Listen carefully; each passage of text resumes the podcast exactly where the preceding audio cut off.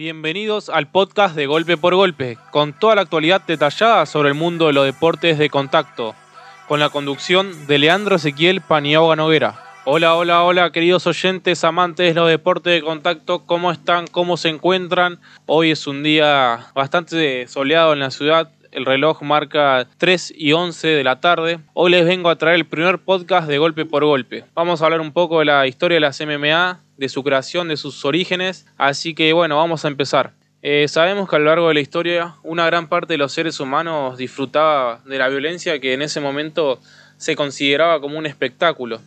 Si no, podemos ver las peleas de los gladiadores que, que había antes, ¿no? Este, según Jorge García Bástida, en su tesis de investigación, análisis de los métodos más frecuentes de obtención de la victoria en las artes marciales, que por cierto es una tesis muy buena, así que se lo recomiendo para que lo lean. Él señala que el hombre siempre ha querido demostrar que hay uno más fuerte que otro en todo. El poderío físico y el arte de la guerra siempre fueron de la mano desde hace milenios. Como bien sabemos, este deporte no es nuevo y no nació de los inventos del siglo XXI. La MMA es un arte que tiene antecedentes milenarios como el pancracio y otros un poco más modernos como el valetudo. El pancracio se considera como el primer antecedente de la MMA. Este fue el deporte con el que los griegos buscaron ver cuál era su mejor y más poderoso deportista, si era un boxeador o un luchador. Según Bastida, todo surgió por el éxito del boxeo y la lucha en los Juegos Olímpicos. Esto fue aproximadamente en los años 600 a.C. Estas disciplinas de combate eran las favoritas de los griegos. Después de esto, bueno, pasaron 2600 años en los que posiblemente pudo haber más actividades parecidas al pancracio, pero ninguno de los autores lo puede afirmar sólidamente. Por eso muchos hacen referencia a Brasil como el país en el que aparece el antecedente más moderno de las MMA, que es el valetudo, que esto es a finales del siglo XX. Esto fue el producto de los desafíos del jiu-jitsu brasileño sobre otras artes marciales mixtas. Eh, ¿De dónde vienen las artes marciales? dirán algunos. Bueno, el cuerpo fue una de las primeras herramientas que los seres humanos utilizaron como arma. El instinto de luchar y defenderse ha sido inherente en los individuos para poder sobrevivir y también tengamos en cuenta que muchas civilizaciones eh, lo tomaron a lo largo de la historia. Bueno, en todos los lugares del mundo, cada cultura fue creando manera de defenderse contra otros humanos e incluso contra especies diferentes. Con la evolución se fueron creando estilos de peleas que también con el tiempo se, se consideraron como un entretenimiento y también otros lo, tomaban como deporte, como el caso de los griegos con la lucha y, y el boxeo, ¿no?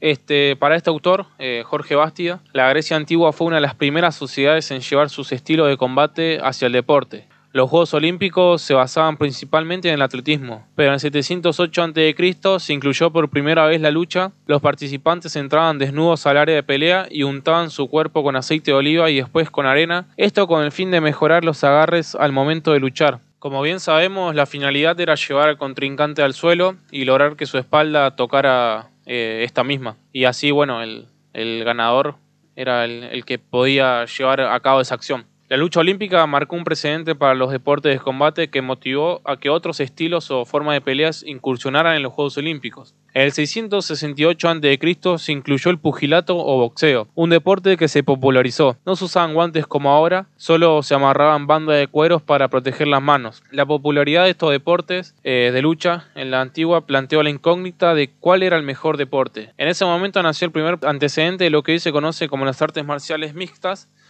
eh, que es el pancracio. Varios autores y periodistas como González han hablado de este tema. Este fue el primer deporte que combinó los dos estilos de pelea cuerpo a cuerpo existentes, el golpeo y la pelea en el suelo, que hoy conocemos como el Grand Ampau. Aunque la lucha no tenía sumisiones y el boxeo solo permitía golpes con las manos, en este se valía prácticamente todo, hasta los golpes en, en las partes bajas.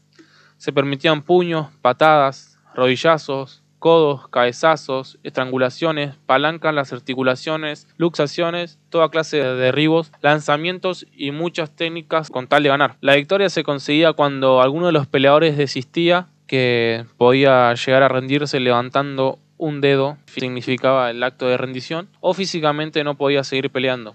Bastida afirma que en muchas partes del mundo, si durante toda esa brecha histórica pudo haber más deportes o artes marciales de, este estilo, pero no fue hasta mitades del siglo pasado que el valetudo tomó fuerza en Brasil y luego se expandió por Estados Unidos y el mundo. La creación del valetudo se remonta al jiu-jitsu brasileño y su rivalidad con otras artes marciales, especialmente con la lucha libre. En la segunda mitad del siglo XX, aunque ya se, había, ya se habían registrado combates de este tipo. La rivalidad entre estas dos artes marciales y otras fue más lo que llevó al crecimiento del valetudo en el país. Así lo afirma Juliana Aparecida de Oliveira, es una psicóloga de la Universidad Católica de Sao Paulo, que en su investigación las artes marciales mixtas, deporte, espectáculo y economía, eh, dice que la familia Gracie fueron los encargados de desarrollar el, el BJJ en el país y, e iban por todas las academias de artes marciales desafiando a, a los otros deportistas. Esto con el fin probar que su arte marcial era la mejor. En reacción a ello se crearon los primeros eventos de valetudo en el siglo XX y estos se enfrentaban a artistas marciales por todo Brasil, pero la rivalidad más fuerte eh, fue entre el jiu-jitsu y la, lucha libre. Con peleas famosas entre los Gracie y personajes como Eugenio Tadeu y Hugo Duarte, que fueron los mayores exponentes de la lucha libre. Y también se forjaron rivalidades con el boxeo, el muay thai, el taekwondo, la lucha olímpica, el karate y otras artes marciales más. Todo comenzó con los desafíos de los Gracie, pero al final se buscó demostrar que, su estilo, cuál estilo de pelea era el mejor. Y en casi todas las peleas el, el Brazilian Jiu-Jitsu eh, predominó hasta llegar a Estados Unidos, donde se convertiría hoy en lo que es las MMA. Pero esto lo voy a estar hablando en un podcast más adelante. Bueno, hasta acá vamos a dejar este podcast. Eh, gracias por haberlo escuchado y un saludo. Nos vemos en la próxima. Chao.